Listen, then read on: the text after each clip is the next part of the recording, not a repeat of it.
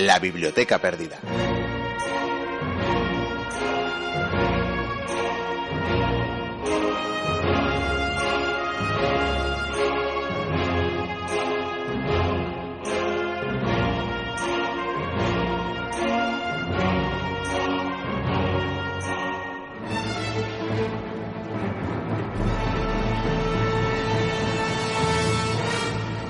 Hay hombres que luchan un día y son buenos.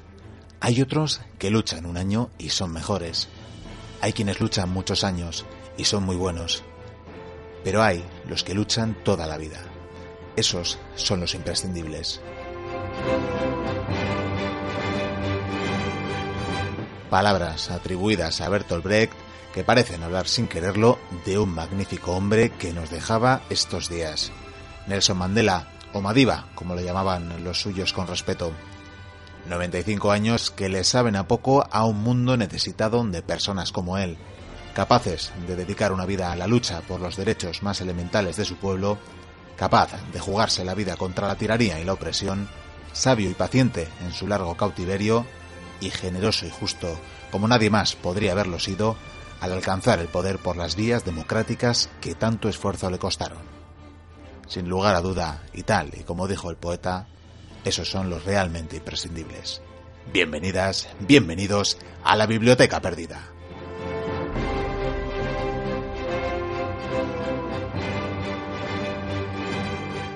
Aquí estamos una semana más y dedicando el programa a la memoria de Nelson Mandela, arrancamos una nueva entrega de la Biblioteca Perdida que llega cargada de contenidos con los que os acompañamos durante la próxima hora de radio.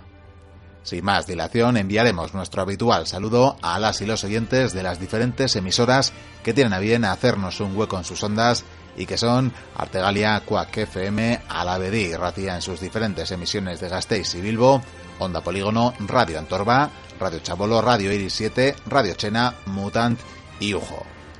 Recordaros que en nuestra página web podéis consultar el día y la hora de emisión de cada una de las mismas. Saludos quedan, por tanto, de parte de quienes hacen posible este programa, que son, como siempre, Javier Senderos, Viken Diego y y este que os habla, Miquel Carramiñana, también, por supuesto, de las y los colaboradores más habituales como Yagoba Chaso, Noemi Maza o Batirche Goicuría. También, por supuesto, nuestro webmaster Borja Velasco. Encantados de compartir un programa más. ¡Comienza la aventura!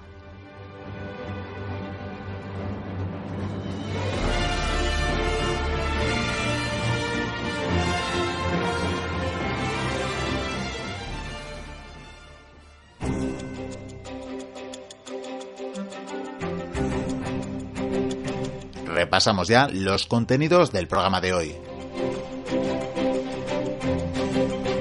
El plato principal será un eco del pasado que resonará al ritmo de las caligae romanas en su conquista de las Galias. Será la primera entrega de una nueva serie que nos ofrecerá relatos desde la perspectiva de ambos bandos de la contienda, no os lo perdáis. Pero tendremos más cosas a petición de un oyente, recuperamos de la anterior temporada el monográfico en el que acompañábamos a un grupo de colonos irlandeses hacia Oregón con todo un trampero como guía. Veremos qué nos depara este viaje. Tampoco faltarán las noticias en pergamino y finalizaremos el programa con unas anécdotas y curiosidades históricas sobre impuestos medievales, muy adecuado para estos tiempos de crisis.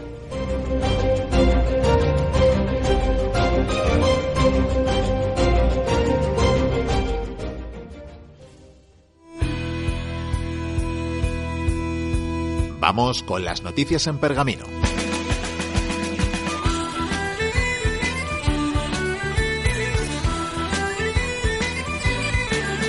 Arrancamos en Italia, con malas noticias para el patrimonio de la humanidad y una vez más en Pompeya. Y es que los restos arqueológicos de la ciudad sepultada por el Vesubio han vuelto a sufrir derrumbes. Esta vez se trata de una pared de una de las tiendas situadas en la vía Estaviana y un fresco de la Casa de la Fuente Pequeña. Lo más grave es que se producen apenas una semana después de los últimos y ponen de manifiesto el progresivo deterioro de Pompeya. Todo apunta a la meteorología, sumado a la dejadez en la conservación de este importante patrimonio.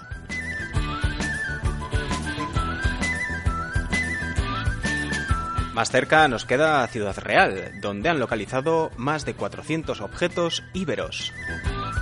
Concretamente, ha sido en Valdepeñas, en donde la prospección de metales ha dado con varios centenares de objetos, de los que algunos parecen ser de gran interés histórico. Fíbulas, monedas, armas, proyectiles y adornos, la mayor parte de época íbera se encontraban cerca de un yacimiento, amenazados por las avenidas del río Jabalón y las labores agrícolas mecánicas. Por ello, Castilla-La Mancha autorizó por primera vez el uso de detectores de metal. Continuamos viaje para detenernos en la ciudad santa de Jerusalén, donde han dado con un edificio singular. Arqueólogos israelíes han descubierto por primera vez un edificio del periodo asmoneo en un yacimiento al este del Muro de las Lamentaciones. El inmueble se encuentra en una zona conocida como la ciudad de David y supone la primera prueba científica del testimonio del historiador judeo-romano Flavio Josefo acerca de una Jerusalén asmonea. Este pueblo fue una dinastía que reinó en Judea en los siglos I y II antes de nuestra era y descendían del sacerdote Matatiahu, que se rebeló contra el dominio helenístico en el 167 a.C.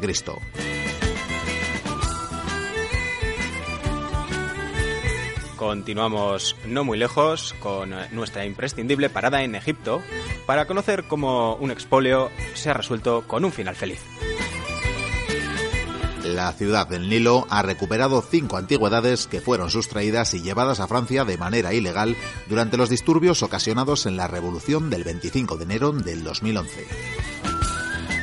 Las piezas se remontan a la época de los Ptolomeos y dos de ellas fueron descubiertas en una casa de subastas en la ciudad de Toulouse, al sur de Francia. Las otras tres piezas fueron incautadas en un bazar en este mismo país europeo. Y no podíamos dejar sin visitar Burgos, porque de su yacimiento más célebre procede el ADN humano más antiguo que se ha logrado secuenciar. La colaboración entre el equipo de Atapuerca y el Instituto Max Planck de Antropología Evolutiva ha permitido secuenciar el ADN mitocondrial más antiguo logrado hasta ahora, un hombre primitivo, a caballo entre los simios que se extinguieron y los primeros humanos. Según publica la revista Nature, el genoma corresponde a un fémur de la cima de los huesos de Atapuerca, de unos 400.000 años de antigüedad, y se trata del fósil humano más antiguo en el que se ha podido encontrar ADN. El trabajo señala que las particulares condiciones de la cima de los huesos, un yacimiento aislado desde hace cientos de miles de años en las profundidades de un sistema kárstico, ha permitido una conservación excepcional de los huesos humanos.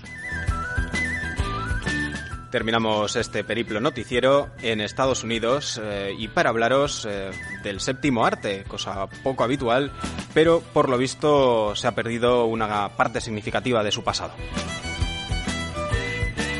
Y es que la mayor parte de las películas estadounidenses de la era del cine mudo se han perdido, según ha divulgado la Biblioteca del Congreso apenas se conservan 3.000 de las más de 10.000 películas producidas en Estados Unidos entre 1912 y 1929, y de estas tan solo la mitad en su formato original de 35 milímetros.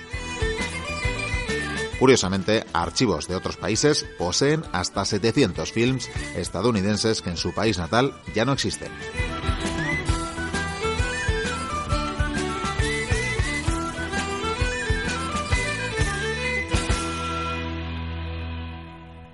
Avanza el programa, seguimos en la biblioteca perdida y llega el tiempo de que resuenen los ecos del pasado, de que lo hagan hace más de dos milenios en la conquista romana de las Galias, nueva serie que en diferentes entregas nos mostrará la realidad de ese conflicto con relatos desde diferente óptica. En esta ocasión será desde las tropas de Cayo Julio César.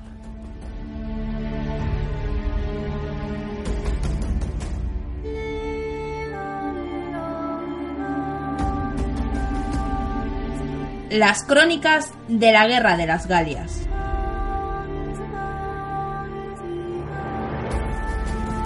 La decimosegunda Legión.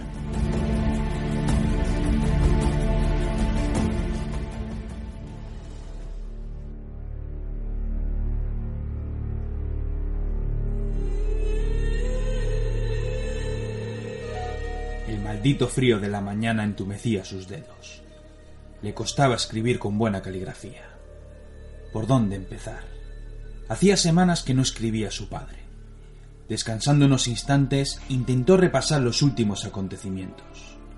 Su familia estaba orgullosa de él. Tenía que explicar con todo lujo de detalles cómo había ido la campaña. Pero ¿por dónde empezar? En su última carta describió las grandes victorias como un auténtico poeta. Habían derrotado a numerosos enemigos a lo largo del verano. Tanto las tribus galas como las germanas fueron pacificadas. De hecho, la Galia entera había sido pacificada. Tras varios años de combates, los hombres podrían descansar. Sin embargo, su legión apenas había combatido. La decimosegunda legión había sido reclutada en plena campaña. Haciendo uso de su patrimonio, César había reclutado varias legiones. Sin embargo, apenas habían probado. Habían luchado en varias escaramuzas, pero su presencia en los grandes enfrentamientos apenas les brindó la oportunidad de demostrar la valía de sus hombres. Tras los últimos envites, César mandó posicionar a las diferentes legiones por toda la Galia para pasar el invierno. Sus órdenes fueron retroceder hasta los Alpes. Debían proteger la vía que nutría a las legiones. Tras cruzar el país de los Nantuates y de los Venagros, la legión tomó posiciones en la ciudad de Octoduro.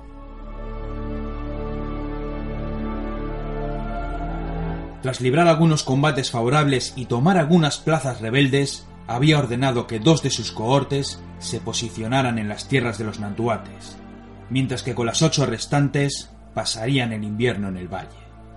Llevaban varios días fortificando su posición. El valle, dividido por dos ríos, era un lugar ideal para pasar los meses de invierno. Los galos autóctonos fueron enviados a un lado del río, mientras que sus hombres se atrincheraron en el otro. A su alrededor todo era montañas grandes picos copados hasta arriba de un manto de nieve virgen.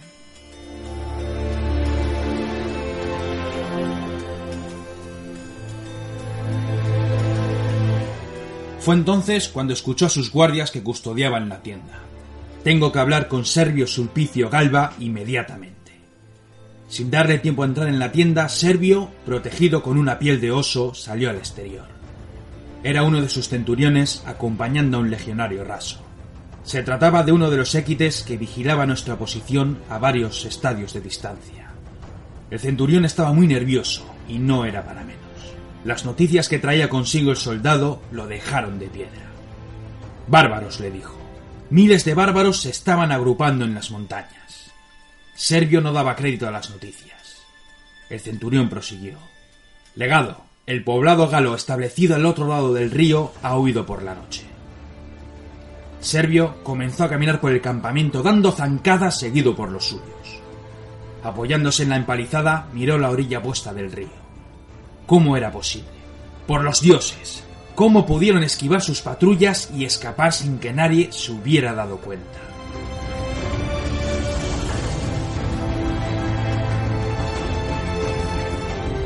Furioso por aquella falta, juraba el mismísimo Júpiter mientras los hombres aguardaban impacientes.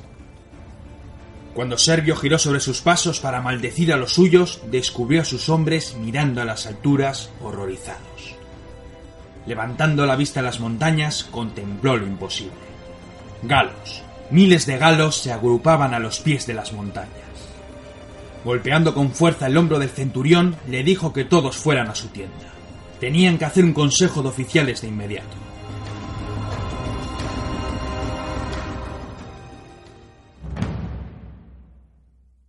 Unos minutos después, todos estaban reunidos en la tienda del legado. Tanto los centuriones como los tribunos y los prefectos miraban nerviosos al legado. Servio comenzó a pedir opiniones. Las vías de escape estaban cerradas y una huida precipitada podría suponer el final para todos. Solo había una solución, aguantar hasta las últimas consecuencias. Comenzó a impartir órdenes a diestro y siniestro. Las fortificaciones todavía no estaban terminadas. Las empalizadas tenían que completarse a marchas forzadas. Un guardia entró en la estancia. Nos dijo que el enemigo estaba preparado para lanzarse al combate.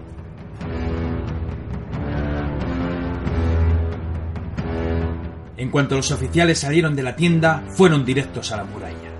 Los bárbaros estaban lanzando gritos de batalla, cánticos a sus dioses, aullidos que infundían temor en los más jóvenes. Los hombres capturados estaban colgados en los árboles completamente desollados.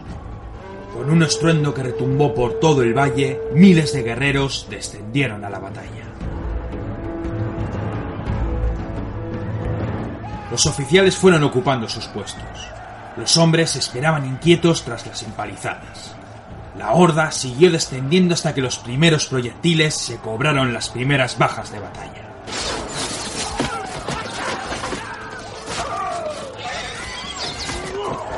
Los bárbaros disparaban sus flechas y sus piedras desde todos los frentes. Los escudos romanos comenzaron a ser víctimas de los proyectiles. Desde su envidiable posición, las tropas devolvían el fuego con todo lo que tenían.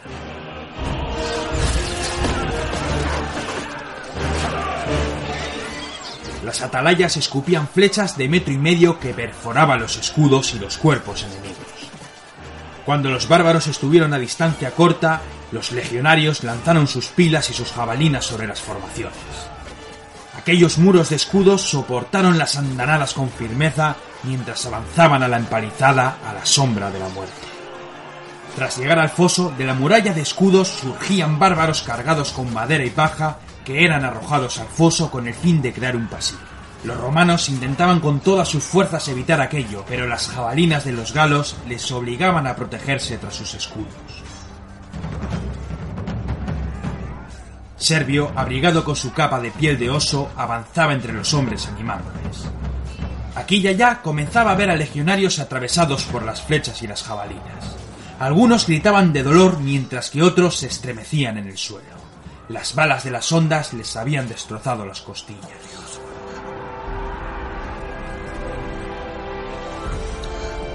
Sin embargo, la cosa parecía ir bien.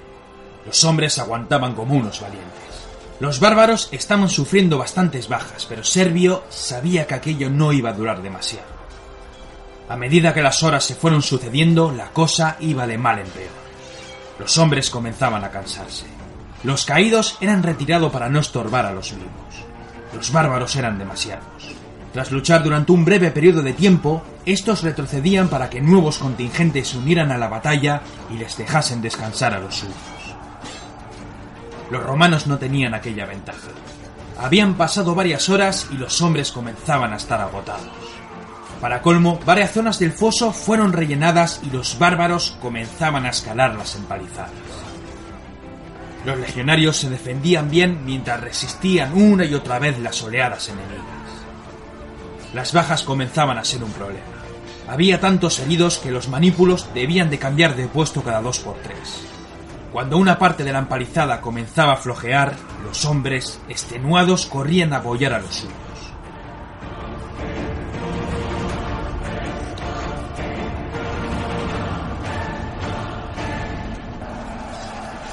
Las brechas comenzaban a inquietar a Servio. Algunas partes de la empalizada podían caer por el peso del enemigo y el acero de sus hachas. No había otra solución. Servio dio una orden tajante a todos sus hombres. Aquí solo descansa el hombre muerto. Por muy heridos que estuvieran sus hombres, ninguno estaba autorizado a retirarse de la batalla. Seis horas. Habían pasado seis largas horas. Los hombres no podían más. Los bárbaros seguían atacando una y otra vez. Los legionarios habían arrojado todos sus proyectiles y no era raro ver a los hombres robar las flechas y las jabalinas clavadas en la empalizada. Creando muros de escudos, los legionarios seguían taponando las brechas. El foso ya no era un impedimento para sus enemigos. Habían caído tantos bárbaros que sus compañeros cruzaban el foso pisando los cadáveres de los suyos. ¿Hasta cuándo podrían resistir aquel envite? Aún quedaban unas cuantas horas de sol. Paseando entre los suyos, Servio descubrió con horror cómo la mayoría de los hombres estaban cubiertos de heridas. Todos estaban al límite de sus fuerzas.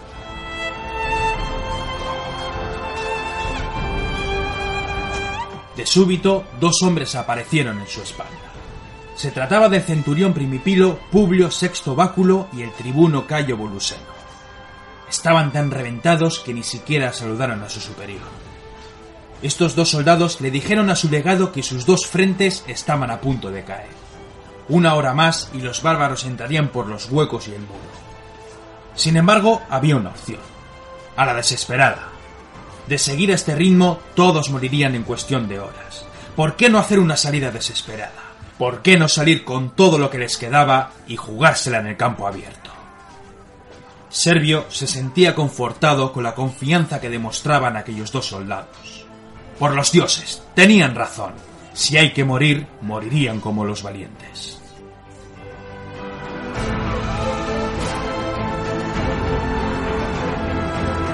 Las órdenes de Servio fueron tajantes para todos los oficiales que seguían con vida. Que los legionarios no ataquen a los bárbaros, que se protejan con los escudos y resistan hasta la muerte tenían que recuperar el aliento y las fuerzas para la última prueba.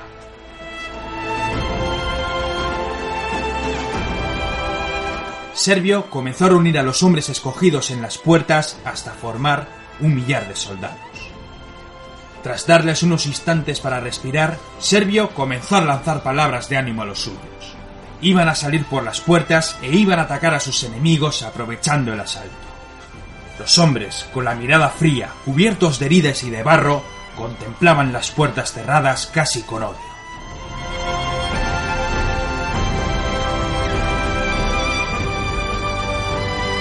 Cuando éstas abrieron de par en par, las columnas salieron en tropel por las puertas hasta formar un frente en dirección al enemigo.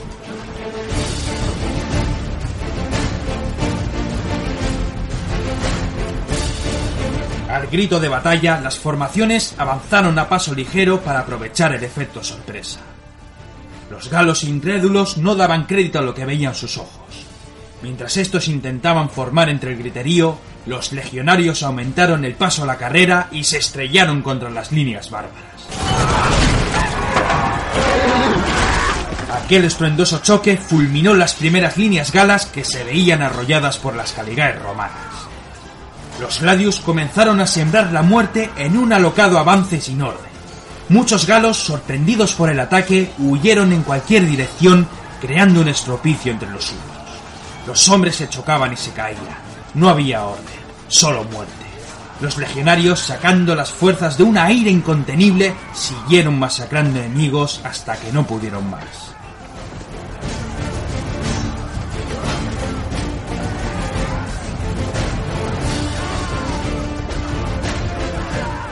Fue entonces cuando las trompetas sonaron con la orden de detenerse.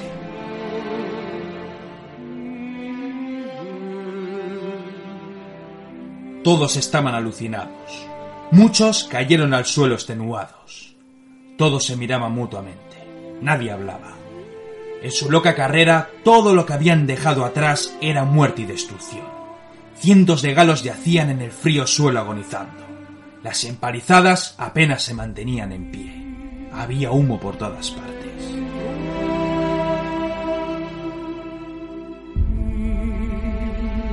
Servio, que había liderado una de las cargas, se adelantó a sus hombres. El frío lo estaba destrozando. Toda la sangre que había salpicado su cuerpo se estaba congelando. Los bárbaros huían espantados. Habían hecho varios miles de prisioneros. Habían aniquilado a más de mil enemigos y la posición seguía en su poder. Con una nueva orden, el general y sus hombres regresaron al campamento victoriosos.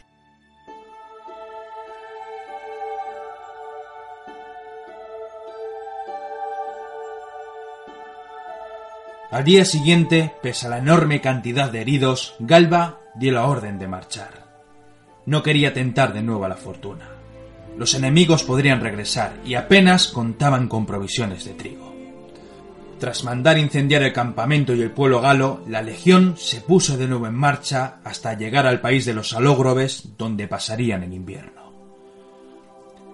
Cuando Servio mandó una carta a su superior Cayo Julio César, éste le dijo que debido a varios incidentes con la población nativa, el ejército había decidido pasar el invierno en una nueva posición. Tras terminar de escribir el informe, recordando con orgullo el valor de aquellos valientes que se dejaron la piel y la vida bajo su mando, escribió Con todos los respetos, le diré que cuando llegó el invierno acuarteló una legión de nuevo cuño y temerosa del enemigo. Sepa usted que cuando regrese solo encontrará curtidos veteranos de la guerra. Ojalá los dioses sean mis testigos, nunca se olvide a esta legión y a los hombres que defendieron su águila.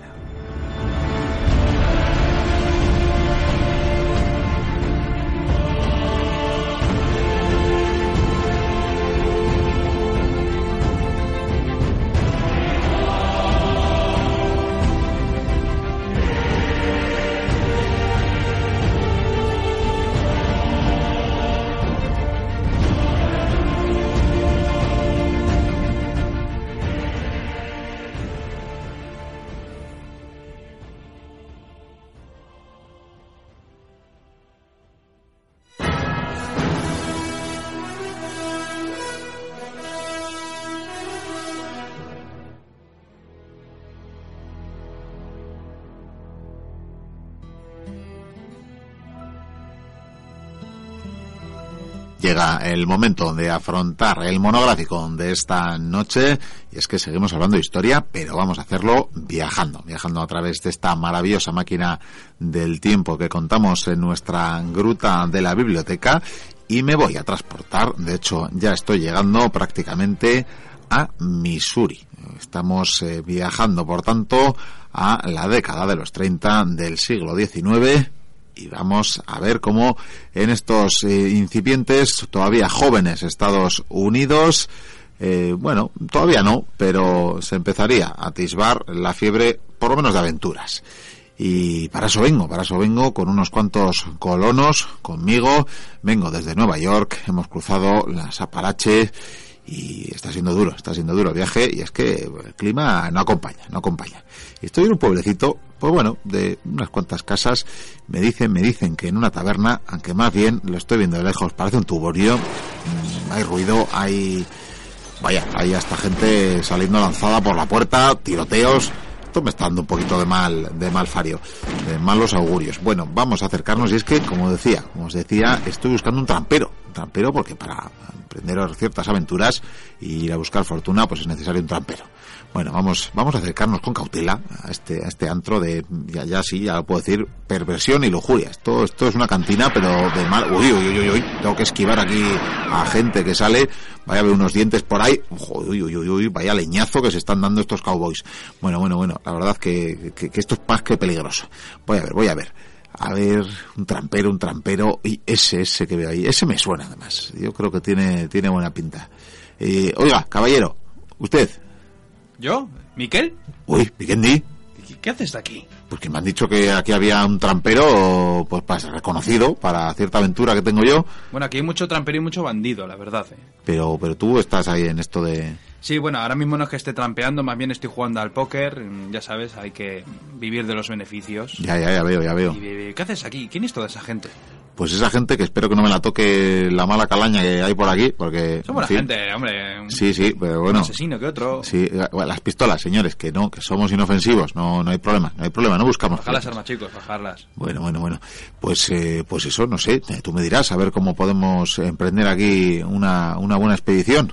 O sea, que son colonos. Son colonos, por supuesto. ¿Y quieres guiarles? ¿Quieres ser el líder? Bueno, sí, quiero guiarles, pero necesito a alguien que me haga el trabajo sucio, vaya. Ah, sí, sí, sí. Bueno, normalmente eh, cuando los colonos avanzan, sí, suelen eh, solicitar los servicios de un trampero, un cazador que, que haya conocido ya esos territorios para que les pueda guiar por esas rutas para muchos ocultas, ciertamente. La verdad es que eran territorios muy hostiles y bueno, pues por un módico precio, a mí no me importa echaros una mano. Hombre, yo, yo más, vida- más hostiles que este bar, que esta tasca, no creo que, que sea el camino, así que por mí, adelante. Muy bien, muy Pagaremos bien. lo que haga falta. Sa- salgamos, salgamos chicos, bajar las armas, que no pasa nada, que son amigos. Salgamos. Muy bien, Miquel, pues veo que contigo hay 100 personas. eh, familias. Más o menos, más o menos. Familias, mm, Mucho irlandés veo por ahí también, ¿eh? Algún alemán. Bastante, bastante. Sí, sí, sí, El- el- una amalgama de idiomas. Sí, el pelo les delata. Sí, veo que por lo visto, supongo que habéis venido desde Nueva York, ¿verdad? Sí, sí, sí, sí. sí. Habéis cruzado los Apalaches. cruzado los Apalaches. Sí. No ha sido fácil, te diré. No ha sido fácil. No, la verdad es que recordando un poco los Apalaches, mm, cuando se formaron esos Estados Unidos, los Apalaches eran por, eran, por así decirlo, la frontera natural de los Estados Unidos. Más allá de esos montes, podía haber maravillas, podía haber misterios, eh, tribus hostiles o tribus amistosas, nunca se sabe. Sin embargo, bueno, poco a poco, por lo visto, se descubrió un paso y una especie de sendero por el que podían cruzar las carretas, que era lo más importante. Y poco a poco, al principio con timidez, pero los colonos fueron llegando y fueron ocupando los territorios del Mississippi. De hecho, bueno, esta zona que, por ejemplo, ves aquí de Missouri, pues mm, está creciendo, hay cada vez más movimiento. Pero sobre todo porque este río Mississippi, que sirve, por así decirlo, como autopista del norte a sur de los Estados Unidos, está bien una lanzadera para que las carretas vayan al oeste, Miquel, a, lo, desconocido. Al salvaje y, e inhóspito. inhóspito, muy, muy, inhóspito y peligroso. peligroso, sí, sí. Bueno, pero insisto que este ya nos sirve como, como precedente. Yo y, yo y los tramperos que nos dedicamos en general a cazar los castores, pues Hemos tenido un montón de aventuras, véase con los indios, véase con otros tramperos, porque se nos paga muy bien por las pieles de los animales, déjame decirte, y de hecho aún no ha, empezado, pero algún día empezará la caza del búfalo. Mm, pobres, pobres. El bisonte, sobre todo el bisonte, de los antílopes, los alces. Ay, ay, ay, la verdad es que es todo muy triste. Sin embargo, te voy a comentar que estos colonos que les ves un poco temerosos, pero están contentos porque... Sí, es que la mayoría no me entiende, pero bueno, no, no, es culpa mía, yo les lidero sin más. Tú les dices, sí, por aquí, sí. les digo, go, follow me, y ellos, ya se enteran más o menos. Bueno, pues tengo que decirte que a, primer, a principios de este siglo XIX, pues sí, el oeste se considera un lugar muy atractivo. De hecho, algunos decían que en estos territorios donde estamos, el oro salía del suelo, las montañas eran de cristal y los, y los ríos atraían gemas. Ya las leyendas. el dorado va de, una centuria a otra, ¿no? sí, sí, de hecho, esos pioneros, esos aventureros, esos incluso tramperos como yo, como otros cazadores que, que, fueron al oeste en busca de la aventura o simplemente de la libertad y de estar solos porque eran muy huraños, pues luego los periódicos llegaban a traer esos relatos, incluso había panfletos contando esas historias y llegaron a crearse guías. De hecho, esos papeles que llevan son guías, pero te voy a decir una cosa, o sea, si quieren que las lean, no sé si lo entenderán, pero no son muy efectivas. estas son las, ¿eh?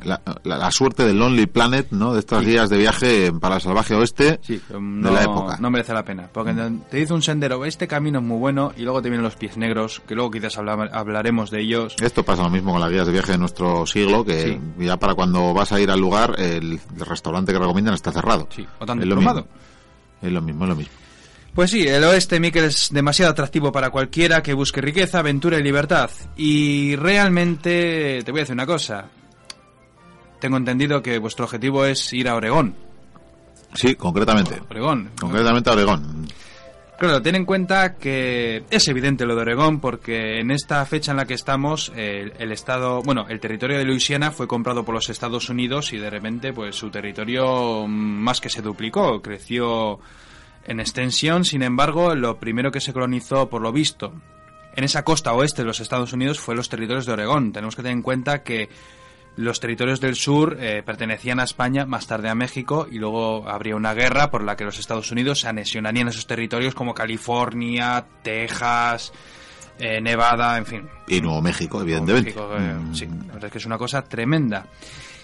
Y bueno, te voy a decir que la verdad es que esta gente viene muy contenta gracias al empuje del presidente Polk, que es el que está ahora mismo liderando los Estados Unidos, porque es un expansionista nato y es más, incita a la violencia frente a todo lo que tenga que ver con los intereses de los Estados Unidos. Qué poco han cambiado los presidentes en dos siglos. Sí, sí, o sea, sí, no, de hecho llegó a decir en cuestión a, a lo de convivir en paz con México, llegó a decir que hasta que les hayamos dado una buena paliza. Mira qué majo. Sí, sí, o sea, un presidente muy, muy, muy simpático. De hecho, este señor anhelaba tener Texas, California y bueno, todo lo que es el tercio, todos los territorios del norte de México. Los colonos, por, suerte en esta época, pues ya pueden elegir destino, eh, ya que hay nuevas anexiones por parte de los Estados Unidos. Sin embargo, bueno, ya que tenemos pensado que va a ser Oregón, está al norte. De hecho, va a estar al noroeste de los Estados Unidos, o sea, en la esquinita, porque Alaska aún no existe, por supuesto. Todavía no serviría para nada. No, no, y de hecho te voy a decir que cuando salgamos, a mañana vendrán más colonos, porque el este de los Estados Unidos está súper poblado y cada vez vienen más. Vienen con, la idea de, buscar un futuro mejor. Es que ten en cuenta que en esta época, encima que ya se han vivido las eras, la era napoleónica, pues mm, hay hambrunas, eh, gente que quiere salir de la pobreza y ¿qué hace? Pues se gasta todo el dinero, todos los ahorros que tiene coge un barco, viene aquí a los Estados Unidos y se encuentra con nada, porque no tiene nada. Y entonces muchos intentan Hablamos de muchos inmigrantes, muchos pobres, en fin. Intentan ahorrar como pueden, intentan hacer esta aventura del oeste. Y te voy a decir que esta gente que busca un giro radical en sus vidas, pues se va a encontrar con, con muchos problemas. Pero para empezar, yo creo que lo que tenemos que hacer, antes de comenzar esta gran marcha hacia el oeste, y de conocer estas leyendas, por supuesto, porque, vamos, leyendas te puedo decir que dicen de California que no existe la nieve. Que no existe la nieve. No ¿eh? existe la nieve. sí. Y que la tierra de- negra de Oregón, que esto te interesa a ti. Esto- esto me interesa muchísimo. Sí, sí, sí. No tiene fondo. No tiene fondo. No tiene fondo. Y no solo eso, ningún bosque bloquea los caminos, Miquel. Joder, qué maravilla. Sí, está, sí, sí. Porque está bien en hecha. Que en cuanto salgamos de aquí no hay caminos. Ya, ya, ya, ya. Que la gente no se puede imaginar lo que significa que no haya un camino. Pero vamos, que no haya un camino en un bosque o en unas montañas es algo terrorífico. Vamos allá. Lo primero que hay que hacer es pertrecharse, Miquel. Si voy a liderar a tu grupo, hay que prepararse y hay que enrolarse con otras caravanas. Indícanos, ¿cuántas botellas de bourbon hay que llevar? cuando- No, Burgos no, estamos en el oeste, Miquel. Hablamos de whisky. Ah, bueno, pues whisky, sea whisky. Aunque bueno, cerca está Nueva Orleans. Pero bueno, a lo que iba. Necesitamos enrolarnos con otras caravanas que vayan al oeste. Cuantos más seamos, más seguros estaremos. ¿No crees? Así que yo creo que intenta chapurrear con ellos y dilen que hablen con esos de allí, que creo que quieren salir dentro de poco. y- Sí, yo, y- yo con mímica les indico todo, Sí, sin ningún problema. les hago señales, Indica. digo, sí. ¿verdad? A, a ese Ya- alemán no le es- está gustando nada, ¿eh? No, pero este no se entera, quiero decir. pero Los irlandeses, bueno, nos tenemos ahí nuestro nuestro toque, Sí. pero el resto no. Son duros los irlandeses. Yo creo que me están ah, pillando más o menos. Sí, sí. Muy bien, pues vamos a prepararnos, Miquel. Lo primero que hacemos es gastar todos nuestros ahorros en, lo primero, una carreta. Uy, la carreta es muy importante. Las familias que se cojan carretas, si quieren coger entre varios carretas, o ya es cosa de ellos. que compartan, que sí, compartan que, oye, no está la cosa para... Mm. La carreta de moda, la con la Conestoga, Miquel. Una carreta que se lleva utilizando desde hace muchas décadas y es, es la mítica la, la mítica carreta del oeste. O sea, esas que, con las que se hacían círculos para sí. guarecerse. De hecho, luego hablaremos de ellas, pero te voy a decir que esta carreta... eh, mira, mira, te voy a hablar un poco de ella. Habla- háblame. Fíjate, est- esta... Antes de comprarla estará bien sí, saberlo. sí. No está mal el estado en el que está. No, no parece muy vieja ¿Cu- esta ¿Cuántos esta kilómetros tendrá esto? ¿No Pues tiene no 40 sé, kilómetros? unos 5.000 igual tiene, ¿eh? Esto tiene tralla. Yo creo que alguien ha ido y ha vuelto, ¿eh? Vaya, vaya, pues entonces sí, ¿eh? Bueno, se, ya- se dice mucho. Te puedo decir, como puedes comprobar, que es una carreta pesada de madera y que tiene refuerzos de hierro. Las ruedas, por ejemplo, son anchas, también están reforzadas. Esto es importante que tengan las ruedas anchas para, para la caminata. Fíjate, por ejemplo, las ruedas delante son más pequeñas que las de atrás. Eso es para compensar la inclinación. Es una buena carreta. El techo es de lona impermeable por el aceite de linaza que le echan por encima. Le echan un aceitillo que parece que, que soporta bien la lluvia. Pero claro, eh, necesitamos bestias. por supuesto. Bestias de tiro. claro. ¿Y cuál crees tú que es la bestia por excelencia? Pues, eh, hombre, o tendremos caballos o mulas o... Mm, Pues eh, te voy a decir una cosa, que le voy a romper un mito, pero caballos no. ¿Eran burros o mulas? La mula se utilizaba mucho, la verdad es que la mula se utilizaba muchísimo, pero hay una bestia de tiro que es aún más eficaz que la mula. Pues los bueyes, digo yo. El pues, buey, claro, exactamente. Te voy a decir una cosa, el buey es un animal que avanza más o menos a, a 3 kilómetros por hora. La mula te puede llegar a alcanzar entre 5 y 8 kilómetros por hora, es una diferencia cuando pasan los días. Eh, si vas a utilizar bueyes, te aconsejo que utilices entre 4 o 6 y las mulas entre 4 y 8. Ser posible, cuantos más tengas, mejor. Ahora, te voy a decir una cosa, un buey cuesta 25 dólares, mientras que una mula te puede salir por unos 75. claro. Vaya. El buey es más barato. Ventajas del buey. Los indios no suelen robar bueyes. No está nada mal. Y resistirá más, Mm. digo yo. Es más barato, es muy fuerte, es muy resistente y muy dócil. Mira que bien. Eso no, no, no está Como nada animal mal. de compañía, eso que ganamos. Sí, sí, sí. Necesitamos víveres y pienso, Miquel. Muchos víveres y mucho pienso para el camino. Imagínome, pero espero que el pienso sea para los animales, porque como Sí, está que alimentar los irlandeses con pienso, ya verás tú. el pienso, sí, sí. De hecho, además te puedo decir que de los víveres, eh, por ejemplo, em, tocino. Tocino es también un poco de carne. Bien, bien. Harina. Harina, Perfecto. alubias. Aquí lo llaman tocino, ¿no? No, no, no. Vale, vale. Sal, azúcar, en fin, lo típico, galletas, café, café. Por cierto, el café de esta época es horrible, se toma en cazo. Sí, sí, esta, esta mañana he podido descubrirlo al Sí. desayunar, la verdad. ¿Te dejas pavilar para todo el día o para dos? Eso sí. Es una cosa horrorosa, pero bueno. Necesitarás también eh, meter en tu carreta un cofre con ropa. Porque en esta época se utilizaban cofres donde guardabas ahí tu- tus ropas, íntimas y no íntimas. O sea, la Samsonite no, No, no, todavía no, no, no. Bueno, Utensilios para la cocina, muy importante. Necesitamos un hornillo. Necesitamos también eh, mantas. mantas, importante, muy importante. Y un arma. Un arma, hay que ir armado. Una sola. Sí, sí. Po- cada uno verá. Lo lógico es que cada carreta, por lo menos un, haya un hombre, en este caso, que, que, que porte un arma. En este caso, en esta época, una carabina Sharp bastante decente. Mm, Luego ya se mejora con el Springfield y tal. Pero bueno, es un arma bastante decente que nos puede proteger bastante bien. Bueno, y mira, vi- vienen los... Parece que están contentos las familias, ¿eh? Parece que, que se han unido, que, que sí. Parece que... Eso no me han entendido nada de lo que os he dicho. no, bueno, no, se, dan abrazos, algunos se dan un beso. Bueno, no sé si te han entendido, Miquel, pero bueno, pa- No, parece no. que vamos a ser más. Sí, antes he bromeado diciéndoles vamos a morir y vamos, estaban encantados. Sí. Pues em, ya que esto es un programa de radio, vamos a partir ya, si te parece bien. Normalmente hay que esperar a abril o junio para salir. ¿Por qué? Pues porque eh, son lo- los meses idóneos por la sencilla razón de que al ir con los bueyes o con las mulas tenemos pastos para que los animales puedan comer y estar fuertes, porque si nos pilla en invierno estamos estamos jodidos. literalmente. bueno, pues aunque estamos cerca de junio, me parece que sí, mejor partimos ya, porque si no, Partamos. Además, ya has contratado a, a un guía, o sea, a mí, un trampero. Habéis hipotecado todos vuestro viaje, habéis comprado de todo, no os queda ni un duro, solo os queda esperanzas y la alegría por buscar un nuevo horizonte, así que eh, partamos, Miker, partamos. muy bien, vamos ya con este incipientísimo y primigenio sueño americano. Bueno, como puedes comprobar, el traqueteo es algo no- normal. Sí, no, muy rápido esto. Me recuerda cuando íbamos en camello por el desierto. Sí, Hace sí. menos calor, Pero es más incómodo esto. El movimiento a veces crea roces, pero bueno, Sí, que sean afectivos, no, Sí, no al contrario. Hacen el cariño.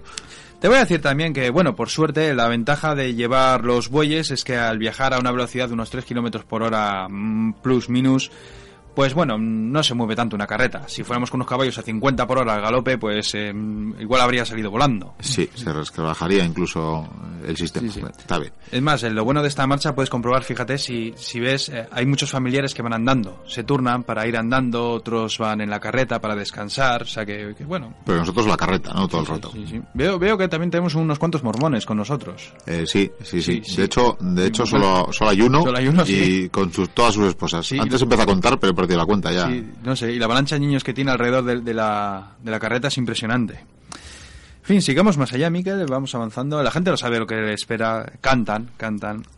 Te voy a decir que las comidas se suelen hacer sobre las marchas, aunque en muchas ocasiones pues se puede parar. eh, Hombre, a esta velocidad sí. se puede comer Sí. realmente. Cocinar ya no sé, pero Pero se puede comer galletas, por ejemplo, eh, alguna cosilla, carne seca. La carne seca eh, jamás comprada por los indios en muchas ocasiones. Eh, lo que pasa que también te voy a decir que en muchos casos hay que parar para que las bestias descansen un poco. Se les suelen dejar los amarres que llevan, pero las dejan descansar y que, que coman un poco. Porque realmente la parada es a la noche. De hecho, más o menos cuando ya empieza a anochecer, yo creo que ha lleg- ha lleg- ha llegado el momento. Esto de adelantar el tiempo es una pasada, Miquel. está muy bien, está muy Sí. bien los, saltos. No lo entienden muy bien estos colonos que nos siguen, pero bueno, No, yo- pero sonríen, sonríen, siguen están sonriendo. contentos, están contentos. Me tienes que contar luego cómo, cómo te estás ahí por las estrellas o algo, cómo estás reconociendo el camino. No, no, el camino lo reconozco porque lo hice y volví. Ah, bueno, Sí, perfecto. sí, es una cosa... El caso es que ahora, ves, ahora que llega la noche, paramos, bien, bien, pues eh, las carretas están girando y están haciendo un círculo que se llama el corral o el corralito. No es Lo- el luego, económico, bueno, ni sí, mucho con menos. los siglos pero se cobrará otro sentido. Este tipo de... es una defensa. Evidentemente es un sistema defensivo. Tiene muchas ventajas. eh, las carreras están unas al lado de otras, protegiendo a los del campamento. Eh, eso hace que sean más fuertes, que tengan un lugar donde defenderse, donde ocultarse, donde utilizar, si desatacan, pues como escudo, como empalizada provisional. O sea que no está nada mal. En el centro se hacen las hogueras, se hacen las cenas, eh, la gente se reúne, canta, bailan, ¿no? Aquí es cuando suele correr el whisky. Mm, La ya, gente ya, es cuando se, pregu- se pregunta, llevamos cinco meses, ¿de dónde has sacado ese whisky? Y yo te lo diré, Miquel, pues porque por el camino nos vamos a encontrar no solamente con hombres blancos, sino con las tribus indios nativas. Y los indios generalmente, y te lo voy a decir así, la inmensa mayoría, han sido siempre amistosos. Lo que pasa que luego ocurrieron casos, como por ejemplo la tribu Los Pies Negros. Al parecer hubo un- los blancos mataron a un par de indios, a saber por qué razón. Eso es lo de menos. El caso es que los indios ya, a partir de ahí, por ejemplo, esa tribu se dieron cuenta de que estos blancos no, No traen nada bueno. no traen nada bueno. Luego vendrían los apaches y otra, otra serie de tribus que encima tristemente lucharon por su cuenta, exceptuando casos como los Sioux cuando se unieron para luchar contra el hombre Y, blanco. y sobre todo por su tierra, realmente. Exactamente, por su tierra. No, además, de hecho, esto fue un arma de doble filo, porque estos blancos que nos están vendiendo whisky, o que les vendemos whisky, o que nos dan pieles, que no está nada mal, nos la dan a un buen precio, estos blancos luego les van a vender a los indios los rifles. Y a Caster no le hizo mucha gracia aquello de los rifles. cómo cantan la gente, cómo bailan. Aquí es cuando se empiezan a poner de moda las canciones, Miquel. Esas canciones ¿no? míticas de- del oeste. Ah, aquí entran aquí mis amigos irlandeses. Sí, sí, sí, Esa sí. mezcolanza nos traen sus instrumentos, Sí, sí, a ver, a ver cómo tocan. ese folk, ¿no? Que nos lo convierten luego en country. Sí, sí, qué, qué- qué bonitas canciones, ¿eh? Además, eh, los irlandeses trajeron luego muchas leyendas, muchos mitos. De hecho, el Halloween en parte está muy impulsado por ellos. Y anda que no me celebran luego bien San Patricio en estos Estados. Unidos. Bueno, eh, para pasar la noche, Miquel, te voy a decir que lo mejor es que pongamos, hagamos guardias. Hay que hacer unas guardias. Habrá que turnarse, horas, sí, sí, hay que turnarse. Me queda, me queda una duda. Estas, o sea, realmente las carretas para aparcarlas así hay que tener destreza. Yo no sé cómo Sí. lo habéis hecho. Sí, la, la verdad es que es complicado, pero bueno, eh, Esto es encajar, ¿no? todo, todo, todo desencajar, sí, sí. Bueno, eh, ¿qué tal si pasamos la máquina del tiempo para adelante y vamos a hacer que pasan un par de meses? ¿Te parece bien? Eh, avancemos, avancemos. Uy, vaya barba que me traes. Sí, sí, sí, sí, la verdad es que... Esto de afeitarse con el cuchillo de caza, Miquel, algún No. día te diré lo que me pasó. Ah, el cuchillo. A mí no se me había ocurrido. Prueba con la carabina esa que me habías dado y no, no, hay manera. No es buena pinta. Bueno, seguimos el viaje. La gente ya como que no canta. Están ya- ya con peor ánimo. No, no, encima, eh, fíjate qué cara están poniendo. que, claro, normal. Te- Fíjate en esos colonos, Miquel, eh, es- están mirando enseres. Esos enseres son de otros viajes, de otras carretas que han ido tirando las cosas que pensaban que eran imprescindibles, pues se han convertido ya en algo que, en- que más bien ocupaba espacio, Pesaba y, pesaba y- y demoraba, ¿no? y- sí, demoraba la marcha. Y estamos viendo ya cofres con ropa, eh, estamos viendo botas rotas, Una pieles de animales. Una estatuilla he visto yo. Yo creo que luego... Y mira, Miquel, sí, es un cementerio. Oh, Sí, tumbas. un poco improvisado, ¿no? Sí, sí, es que te voy a hablar de un gran problema. Probablemente el mayor enemigo de, de estos viajeros eh, no sean ni los indios, ni los blancos, ni los bandidos, ni el frío. La enfermedad, Miquel. No, por supuesto. enfermedad. El cólera hizo estragos. Había ocasiones en que uno de cada diez colonos no llegaba. Bueno, no- Pero esa estadística te puedo hablar de, de colonias, de, o sea, de, de marchas de colonos en las que morían dos o tres y otras marchas de colonos donde morían el 75% por el cólera.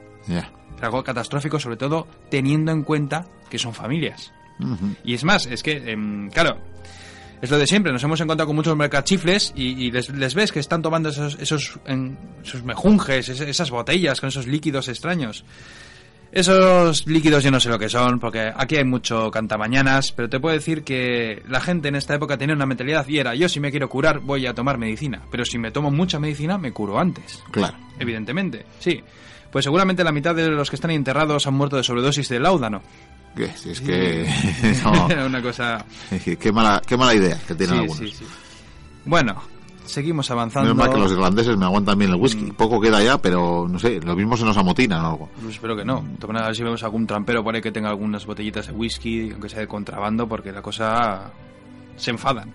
Te voy a decir que una cosa que está muy bien vista en estas caravanas son las mujeres, Miquel, porque son las que cuidan de los niños, las que hacen la comida, las que relajan a sus maridos, las que le agarran de las orejas y les dicen deja de jugar al póker, deja de beber tanto, cállate, no te metas en peleas, deja de emborracharte tanto. Vamos, que son un poco las que mantienen la ley. Sí, Aunque la- ahora te voy a decir una cosa. La, ley y la vida, La ley la mantengo yo. Yo soy el líder de la expedición. Si hay una pelea, si hay un robo, si pasa algo, si alguien mata a alguien, yo me encargo de juzgarle y te aseguro que mis, vamos, mi veredicto va a ser duro, tajante y vamos, o sea, eficaz.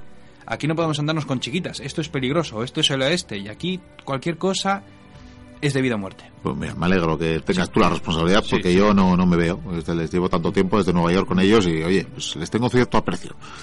A medida que viajamos podemos empezar a ver, mira, eh, ahora que ya vamos por las planicies, estamos viendo millones de bisontes, Miquel. Qué maravilla, bisontes por todos lados. Son como una especie de, de manta que va avanzando marrones. Son preciosos estos animales.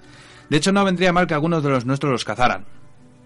Pues sí. Alimentarnos Ah, de- de- del bisonte, utilizar los huesos, los tendones, siempre pueden ser pieles. Mm, Sí, porque aún no va a ser la, casa, la caza exagerada de esos bisontes. eh, por suerte, aún hay millones. Es el alimento primordial de los indios. Bueno, primordial, se alimentan de otras cosas, pero el bisonte, vamos, el bisonte y el indio vivían en simbiosis, por así decirlo. Y sobre todo porque el indio podía expulsar a los blancos para que no los cazaran tanto. Pero la cosa se empieza a poner fea, Miguel, porque estoy viendo que los víveres se acaban, la cosa anda mal. Y para colmo, algunos añadidos, porque ha venido gente que se ha acoplado a nuestra expedición y desde luego no me gustan nada. hay unos cuantos que son los típicos tipos chungos, estos que juegan a cartas y despluman a cualquiera que haya bebido unas cuantas botellas de whisky.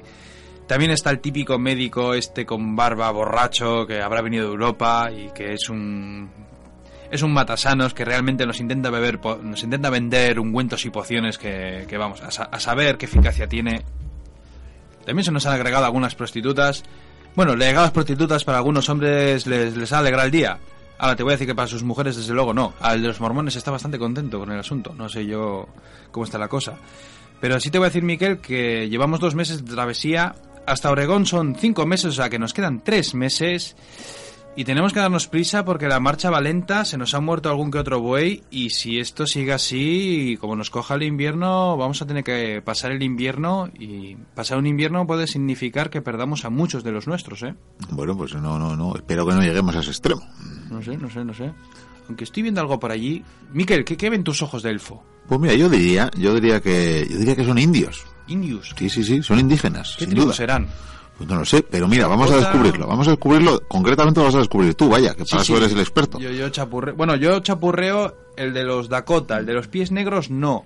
No sé, Bueno, yo, yo, voy, yo voy, Sí. espero que sean. Bueno, yo- además con gestos con la mano. Yo le hago gesto con la mano, es que seguro que me entienden. Yo si les entiendo algo de lejos ya, ya te diré. De hecho, voy a demostrar que, que soy una buena persona. Eh, toma, mi arma, Miquel. No, no lo voy a necesitar. O sea, yo voy mensajero de la paz. Ah, sí me gusta, sí, me gusta. Voy a ver si, Con buen talante. si les podemos comprar algunos víveres a cambio de unas pieles o algo. Voy, voy, voy para allá. Bueno, pues ahí, ahí que avanza el trampero, nuestro trampero, el señor eh, Vikendi Que qué desparpajo, qué, qué maravilla, qué temple a la hora de, de adentrarse en tierras eh, inhóspitas eh, con los indígenas, con los indios en este caso, propietarios, no, no olvidemos de la tierra, y que probablemente, como nos contaba Vikendi, ya empiecen a estar eh, cansados porque han tenido alguna trifulca, porque, porque los blancos que, los colonos que avanzan y, conquistan sus tierras les arrebatan sus recursos. Yo la verdad que tendría inquina, tendría mala leche. No, no, no, no me acercaría yo tan, tan airosamente como lo hace Vikendi. Pero en todo caso ahí va, ahí va, eh, un paso sobre otro, con, con firmeza, con, con, con, desparpajo. Y ahí, ahí se planta frente a ellos, está diciendo How, eh, no sé yo, eh, mucha película visto de nuestro siglo, le gesticula, eh, uy, uy, uy, yo creo que lo, esto que le está gesticulando no, no, no es muy, no les está ofreciendo un trato, sino les está mandando al, al- cuerno, al carajo o algo así, y se está acordando de, pero no, Vikendi, no le mentes a su familia, pero no, uy, uy, uy, uy, uy, esto pinta mal, le están poniendo una cara terrible, varios indios le rodean ya, me está costando ver lo que está pasando. Qué plumajes más bonitos, por cierto. Eh, uy, uy, uy, uy, Vikendi, Vikendi, Vikendi.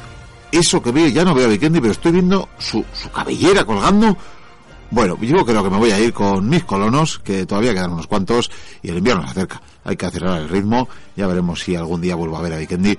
Eh, en fin, ha sido una pena, ha sido un gran trampero y un gran guía.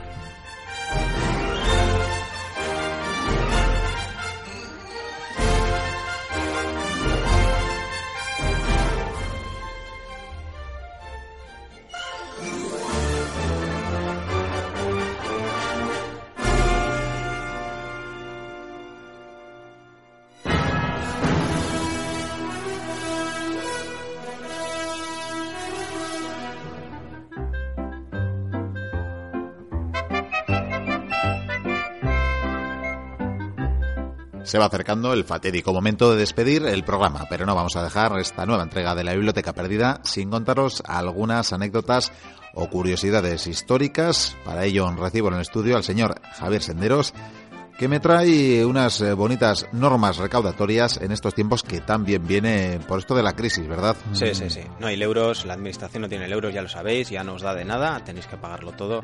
Bueno, pues por aquello de recuperar eh, los bienes públicos para todos, vamos a proponer una serie de impuestos tomados de, de la historia. De la historia se puede aprender, pues eh, les vamos a dar ideas, ideas a estas gentes que nos gobiernan tan malamente. Muy necesario.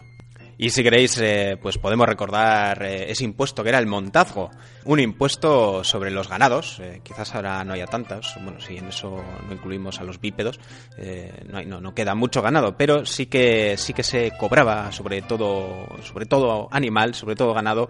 Eh, que transitase por cualquier territorio se recaudaba unos dineros a favor del rey, siempre que estuviese en terrenos reales, que básicamente era, pues ya sabéis, hasta que se encontraban con los terrenos de otra corona, había que pagar por, por nuestros bichillos. ¿Mm? Así que, bueno, ahora igual está eso reconvertido en el impuesto de circulación, alguna cosa de estas, no sé. Probablemente. Eh, pero bueno. Algún símil Oye, tiene que yo, tener. yo veo muchas mascotas cada vez más y yo creo que deberían poner un impuesto ahí también. Oye, pues sí, sobre todo por los detalles que dejan por ahí. Ah, y hay mucho sí, dueño por- desaprensivo por- que no se hace cargo. Es verdad, eso también se lo podían llevar a casa. O al Ministerio de Hacienda. Este otro también es eh, de mucha actualidad y es que no es otro que el diezmo. ¿eh? Mm, me Ese- suena, me suena. Sí, sí, sí, ese gravamen, eh, esa décima parte de las cosechas que recaudaba la Iglesia, por supuesto, y servía para el mantenimiento del clero. Que vaya, pues con este nombre no, pero actualmente unas sí, cuantas, unas cuantas cosas. Sigue, sí, sí, hijos míos, hijos míos. Sí, eh. me vas a permitir que, ha- que Sí, haga un claro. paréntesis en estas anécdotas y porque hace poco leía un reportaje interesantísimo Ah, cuéntame, cuéntame. de cuéntanos. cómo, de cómo el Estado español mantiene todavía anualmente una serie de pagos, pues por ejemplo, a una iglesia que creo, creo recordar, es una iglesia en la que he estado yo de Roma, en Santa María Mayore, probablemente eh, Ah, tú también sí. pasarías con, Sí, el, sí, con sí, el amigo Vikendi. claro, estábamos en aquella penitencia creo que fue de, fue de las primeras de la cristiandad. ¿Cómo y- están mis rodillas? Y creo que ha tenido misas Desde interrumpidas. entonces. Bueno, pues el caso que no sé qué rey, pero hace varios siglos, eh, quiso tener eh, la exclusiva de, bueno, de que se le, res- eh, se le mentara en todas las misas. Y bueno, pues por lo ello, valgo. pues por ello el Estado paga pues unos dineros todavía. anualmente todavía. Ah, todavía. todavía Pero- pero- por esa especie de bueno tiene un mecenazgo sobre no Sí, sé sí. qué parte no sé sobre un retablo o por algo pero vamos.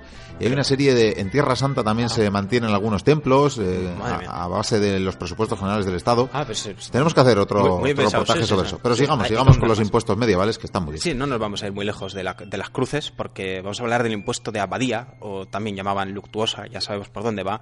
Bueno, pues eh, este impuesto hacía referencia al derecho, al oro que tenían los curas a percibir a la muerte de sus feligreses eh, cierto tributo de sus bienes. ¿eh? Esto palasaca, decía el cura, y efectivamente eso palasaca o atenta a las consecuencias. Claro, a ver por qué le he tenido yo que eh, confesar a este para que luego es no verdad, me deje algo es verdad. Esto me recuerda además lo caro que está morirse también a día de hoy. Pues sí la verdad bueno vamos con otro muy breve hablamos del terrazgo Terrado. Sí, básicamente Curioso. consiste en la renta que se paga al señor de una tierra quien la trabaja. Esto es lo contrario de la tierra para el que la trabaja. Sí, ¿vale? sí, esto... Esto es, yo trabajo la tierra a usted y además le pago y- por te trabajar. dinero... eh, Está muy bien, ¿verdad? Sí, muy bien pensado. Creo que hay alguna gente que todavía lo tiene. También, sí, sí. Bueno, pues uno parecido a- al que os comentaba, a ese montazgo, es el portazgo. Esto se refiere pues a los dineros que había que pagar por atravesar las puertas de, ciertas ciudades y villas. ¿eh? Eh, sobre las mercaderías, incluso sobre algún que otro forastero, pues eh, había que pagar, había que pagar. Esto también lo hay. Yo sé que en la 8, ¿eh? la tenemos cerca, pues tú pagas o entras por un lado.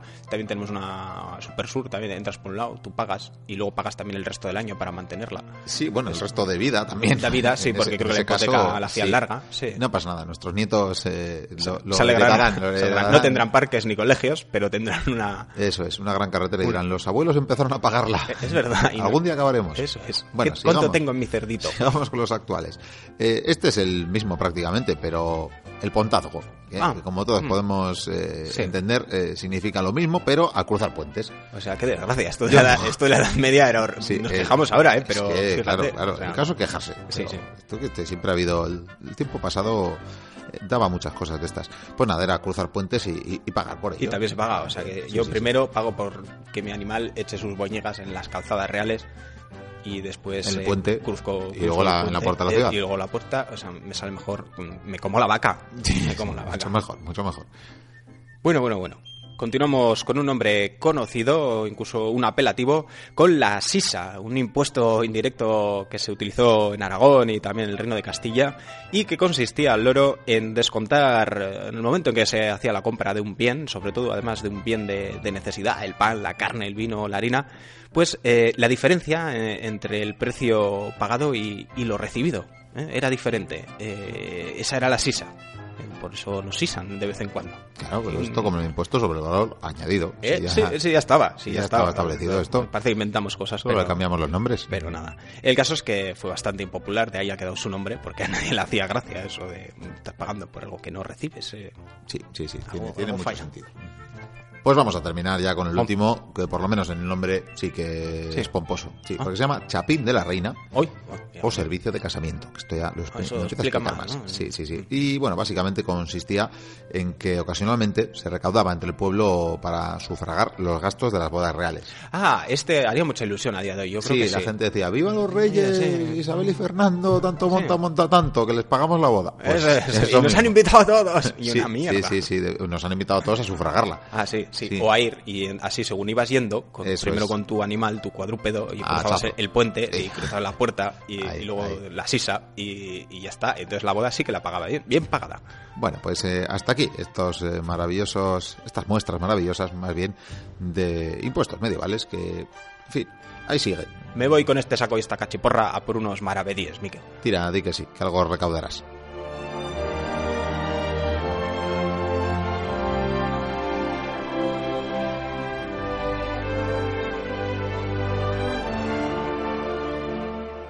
Pues hasta aquí lo ha dado de sí una nueva entrega de la Biblioteca Perdida. Esperemos que os haya complacido y que por tanto queráis repetir una semana más porque dentro de siete días estaremos aquí con nuevos contenidos, nuevos fragmentos de esta epopeya que llamamos Humanidad. No queremos dejar de saludar a algunos oyentes que nos han escrito al formulario de la página web, al formulario de contacto que podéis encontrar en www.labibliotecaperdida.info. Decíamos que algunos oyentes nos han enviado palabras de ánimo o diferentes propuestas. Lo han hecho, por ejemplo, Alfonso Encinas o Aitor Lizarazu, así que os animamos a hacer lo propio y también recordaros de paso que a través de este formulario de participación, de contacto, queremos decir, podéis hacernos llegar vuestros aportes para esa especie de concurso que tenemos en marcha desde hace algunas semanas y que consiste en que nos hagáis llegar gazapos errores que hayamos cometido en diferentes programas, en diferentes secciones de la biblioteca perdida. A quienes nos las hagan llegar les tendremos en cuenta para hacerles llegar a algunos de ellos, eh, por lo menos, un obsequio de parte de la biblioteca, un pequeño obsequio de parte de los que hacemos el programa para agradeceros que estéis al loro, que estéis atentos, bien atentos y atentas a todo lo que decimos poco más eh, que añadir, salvo que ya sabéis que este y anteriores programas lo podéis encontrar en esta página web, en nuestra web, os daba la dirección hace un momento, pero también que podéis encontrarnos en las redes sociales, en Facebook, en Twitter y que tenemos nuestro podcast en iVoox con miles y miles de descargas de los diferentes programas, de las diferentes secciones, ahí están todas las que hemos subido hasta ahora, más de 200 en este caso, y no obstante, decimos que si todo va bien, a lo largo de estos días empezaremos a recuperar algunos audios de las antiguas temporadas de los programas completos. Así que atentos y atentas a la web, ahí lo notificaremos. Pero como decimos, poco a poco y gracias a la BD Racia que nos ha prestado, que nos ha alojado en el servidor, en su servidor, podremos recuperar algunos de estos audios. Poco más que añadir, salvo que seáis muy felices. Hasta la próxima semana. Agur.